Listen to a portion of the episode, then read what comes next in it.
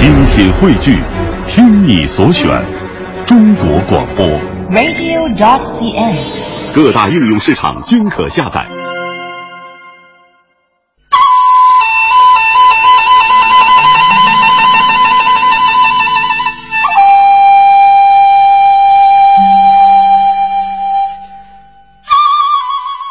听众朋友，我们今天呢，接着和杨丽慧教授呢一起来聊一聊有关中国远古时代的一些神话故事。那么在上一期节目当中呢，呃，我们讲到了女娲补天。那么补天以后到底是一种什么样的情况呢？用中国一个成语来形容啊，可谓是天崩地裂，天塌下来了，地裂开了。天崩地裂呢，就是来形容这样重大的事故的。对那女娲虽然把天补好了，不过这场灾难还是留下了一些痕迹。西汉的古书《淮南子》当中呢，他们写到，女娲补天以后，天还是有些向西呃西北方向倾斜，对吧？对所以太阳啊、月亮和星辰呢就向西方滑落了。东南方的大地因为撞出了一个大坑呢，所以江河里的水呢也都汇聚起来，形成了海洋。那从这里我们也可以了解，为什么我们中国的地理形状啊是西高东低的。对嗯是。而导致这场天崩地裂大灾难的主要原因呢，就是那根擎天柱不周山被水神共工撞倒了。那说起这个不周山，到底它是一座什么样的山？它存不存在于我们的现实社会当中呢？嗯，这个呢，就是不周山呢，呃，到目前为止，学者们还是认为它只是神话当中的一个神山，嗯啊、现实当中是很难找得到它的哈。哦在《山海经》的《大荒西经》里头讲到说，是在西北海之外大荒之域。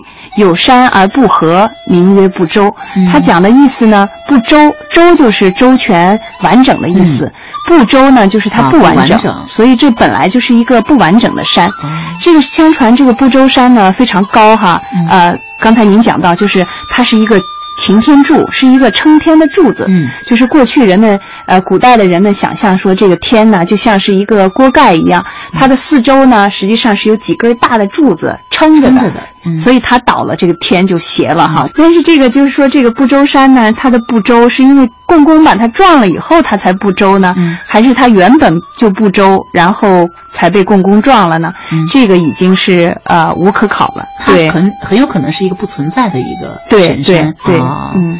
那刚才我们说到的这个《山海经》啊，它是中国先秦的一个古籍。那在这本书里呢，它也经常提到书中说的很多这个物产啊，还有鸟兽或者神呢，都是从昆仑山这个地方来的。对，嗯，有一种说法也说，呃，不周山它就是在昆仑山的西北边。对，那么我们在下几期的节目当中呢，会有所介绍这个昆仑山。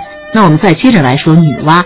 那女娲补天的神话当中有一个非常美丽的物品，就是拿来补天的这个五色彩彩石石，对，对也叫五彩石。嗯那后来人们也把它叫做女娲石。嗯那女娲石的这种奇异的色彩，给了人们非常多的遐想。嗯呃，五彩这个词呢，也被人们用来形容，呃，颜色的十分绚丽夺目。好，我们来听一下这个五彩的传说。中国人历来对色彩就非常喜爱。相传女娲补天时，就用了五种不同颜色的石头一起炼成熔浆，把天上的窟窿补好了。后来啊，人们传说天空中那些色彩绚丽的朝霞、晚霞和彩虹，就是因为这些五彩熔浆在发光。在中国，人们一般习惯于把青、红、白、黑、黄五种颜色称为五彩。实际上呢，五彩不仅仅指这五种颜色，也泛指各种颜色，因为从这五种基本颜色可以调和出深浅不同的非常丰富的其他各种颜色。五彩斑斓、五彩缤纷这些词语呢，都是用来形容色彩的丰富、繁杂和艳丽。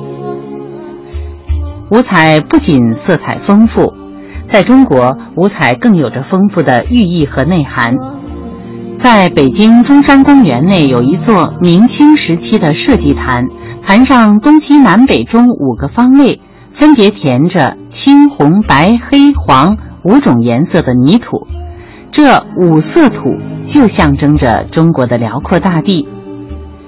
明清朝代的皇帝每年都要到这里来祭拜土地之神，祈求国泰民安。在中国陕西等一些地方的民俗中，人们还在农历的五月初五端午节这一天，在手腕或者是脚腕上戴上青、红、白、黑、黄五种颜色的线编织而成的五彩线。据说啊，这五种颜色分别代表着木、金、火、水、土，因此呢，带上五彩线就可以。驱邪除魔、祛病强身，使人健康长寿。五彩啊，因为它们斑斓缤纷的颜色和丰富的寓意，往往给人们一种吉祥美好的感觉。现在啊，中国人也常用五彩或五色来比喻幸福如意，而光彩夺目的五色石也因此受到了人们的喜爱和珍藏。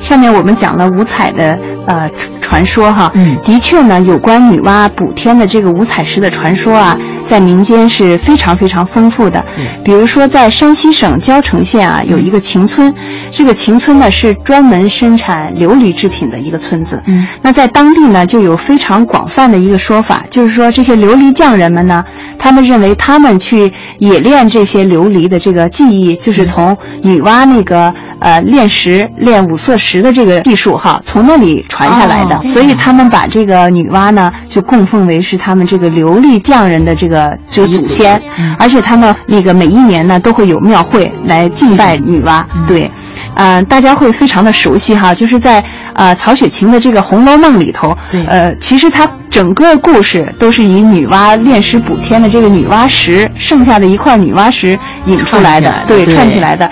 那在里面就讲到啊，女娲炼石补天的时候，她本来是搜集了三万六千五百零一块石头。但是他补天呢，一共只用了三万六千五百块石头，就单单就剩下一块，所以呢，这个石头就被丢在了这个大荒山下，就是是无才去补天呢。这为什么贾宝玉那个影子里头说到是无才去补天哈？对，就是说他被落下的那块石头，最后呢，呃，实际上是宝玉的一个化身，再无才去补天，但是他毕竟还是有补天之功用的，对啊，只不过是被留遗留了下来，所以在荣宁二府当中。他的这块宝玉是没有人的光芒能够胜过它的，没错。嗯，那在我们现在的生活当中，还是能够经常看到一些色彩绚丽的彩色石头，比如说在江苏的南京地区生产的雨花石就是这样，色彩非常的缤纷，而且晶莹剔透、光润。呃，细腻非常的漂亮啊。那雨花石、女娲石，连名字都好像有这种谐音的感觉。那不知道他们之间是不是也有一些连带的关系呢？嗯，在民间的说法当中，哈，嗯，有有这样的说法，就是说雨花石啊，就是女娲炼石补天剩下的那些啊五彩石。呃，但是呢，这只是民间的说法而已哈。那实际上呢，大多数的这个雨花石啊，就是一种玛瑙石。对，就是这个原生的玛瑙是由岩浆的残余热液形成的。嗯。然后经过自然力的作用呢，原生玛瑙脱落而出，再经过这些山洪的冲击呀，然后再经过这个水流的磨磨打磨，然后就形成了一块一块光溜溜的、光滑细腻、哈晶莹剔透的这种呃雨花石。嗯，对。呃，而且雨花石它也被称为叫石中皇后，那它的形成过程是非常艰难的，嗯，所以也非常的珍贵。如果要是朋友们到南京旅游，也应该不忘去一趟雨花台看一看，可以带回一些雨花石呢，留作纪念。